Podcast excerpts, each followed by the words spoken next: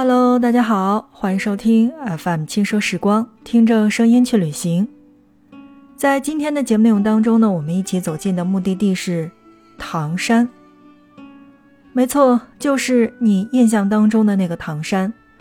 虽然呢，在前几天我不太想赶这个唐山的热度，因为并不是一件什么样的好事儿。但我觉得，呃，既然是碰到了这样的一个地方，我们还是要跟大家来说一说的。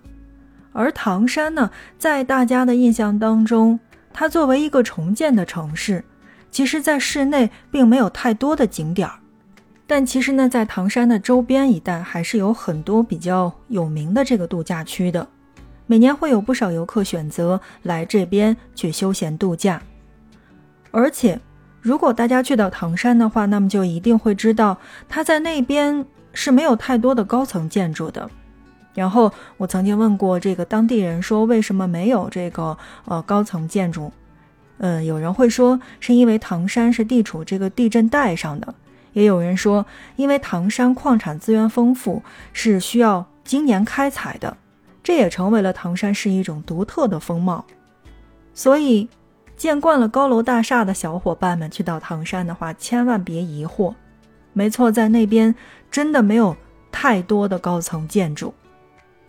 我们认识唐山，或者说没有去过唐山的人呢，大多数像我这个岁数，好像都是从赵丽蓉老师以及巩汉林老师的这个小品当中去感受到了这个比较亲切的这个唐山话。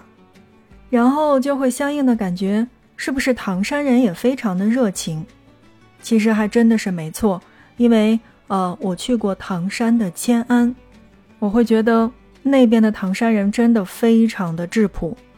而且你知道吗？唐山其实是还有一个呃这个称号的，叫做中国北方瓷都。所以听完我说了之前的这么多，你是不是也想了解一下？唐山呢？好，正在收听到的是听着声音去旅行，我是刘倩。那在今天的节目内容当中呢，我们首先来关注到的就是唐山的历史。说到唐山，我会觉得应该算是悠久和光荣。据考古去证实的话，在远古时期，其实唐山的这个先民就在这块土地上在繁衍生息了。旧石器时代的这个遗址呢，在滦县的东会山、还有遵化君子口等处都有发现。自二十世纪五十年代开始，唐山地区发现的新石器时代的遗址就已经多达了二十多处。现在的这个唐山市内的这个大城山，还有迁西的西寨村，包括我刚才说到的这个迁安，嗯，当然呢是迁安的这个呃安心庄三处遗址，具有非常非常的代表性。这说明，其实，在当时的这个唐山呢，就已经有了人类的文明。二十世纪九十年代之后，考古发现进一步去证明，唐山在这块土地上早已创造了灿烂的文明，而滦河流域就是我国古代文明的发源地之一。好吧，那么我们不啰嗦了哈，前边啰嗦了一堆，来跟大家说到的就是唐山的这个整体的概况以及城市初印象。嗯，来说说这个唐山的必游景点吧。我相信正在听节目的大家呢，呃，应该算是都看过二零一零年冯导的这个影片《唐山大地震》吧。这部影片呢，讲述的就是一九七六年发生在中国唐山的七点八级的大地震。而我要推荐到的第一个景点在唐山，叫做抗震纪念馆。这个地方是坐落在唐山市中心抗震纪念碑的广场的西侧的，总建筑面积呢达到了五千三百八十平方米。纪念馆建筑设计新颖别致，中间方厅耸立，周围呢是这个圆煞环抱，屋面西高东低呈台阶状，然后向广场中心去倾斜。馆内大厅当中矗立着江泽民同志的亲笔题词。而这个地方也是成为了河北省，包括唐山市，呃，这样的一个爱国主义教育基地，成为了展示唐山的窗口，核心唐山城市建设标志性的建筑之一。所以，如果有小伙伴在最近，那利用这样的一个夏天去到唐山的话，不妨可以第一个选择去抗震纪念馆看一看。第二个呢，我们推荐到的地方呢，叫做清东陵。其实呢，我们是在节目当中单拿出来跟大家来做过介绍的。因为呢，清东陵其实是在河北省的遵化市的，但遵化呢又被唐山来进行代管，所以去到唐山的小伙伴们也会选择去清东陵看一看。因为既然是属于唐山代管，那么也就说明它其实离着唐山还是非常的近的。所以去到唐山游玩的第二个景点呢，我们会推荐到的就是清东陵。虽然呢我们在节目当中跟大家用这个专题的形式跟大家来介绍过清东陵，但在这一期的节目当中，我们还是要去简单的说一说为什么去到唐山要去打卡清东陵。因为呢，在清朝的这个陵寝当中呢，总共是分为三个部分的，也就是三个地段。按照时间分配，第一地段应该算是这个辽宁的沈阳了，因为在沈阳呢埋葬着两位清朝初期的皇帝。而去到唐山不得不去到的这个清东陵呢，是有五座皇帝陵寝的，分别是顺治皇帝的孝陵、康熙皇帝的景陵、乾隆皇帝的御陵、咸丰皇帝的定陵以及同治帝的惠陵，包括慈安太后。慈禧太后等后陵四座，妃园寝五座，公主陵一座，共计埋葬着十四位皇后和一百三十六位妃嫔。我们好像在节目当中没跟大家去介绍过这个清西陵哈，呃，在这儿来说到的就是清东陵的这个整体的规模，其实相较于清西陵来说的话是比较，毕竟这里埋葬着清王朝鼎盛时期的两位建树卓越、功业千秋的皇帝。以及衰败时期穷尽奢侈的西太后，这里四壁环山，两条河流萦绕东西，绝对是个祥瑞之地。所以在这儿推荐大家去到唐山游玩的第二个地方叫做清东陵。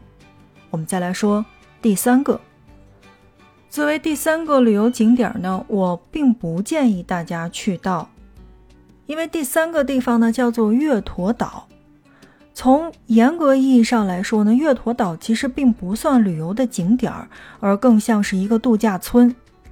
这个度假村距离陆上的面积大概是四点八公里，是中国最北海域最负盛名的生态旅游度假村之一。虽然我没有去过金沙岛，我也没有去过菩提岛，但月坨岛、金沙岛还有菩提岛是相互辉映的。那。它呢是形成了这个东起山海关，南到北戴河黄金海岸，西至曹妃甸，成为了一条漫长的沿海旅游观光链。而月坨岛呢，也被很多人去称为叫做金色观光链上最为璀璨的明珠。我刚才说呢，这个地方给我的这种旅游体验并不是很好。那么我来说说这个我的感受。还有适合的人群。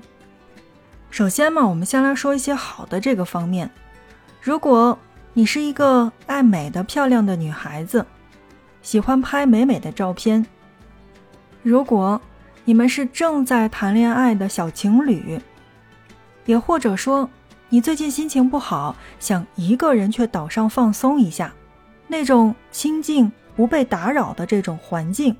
那我觉得是非常非常适合在月坨岛上去生活几天的。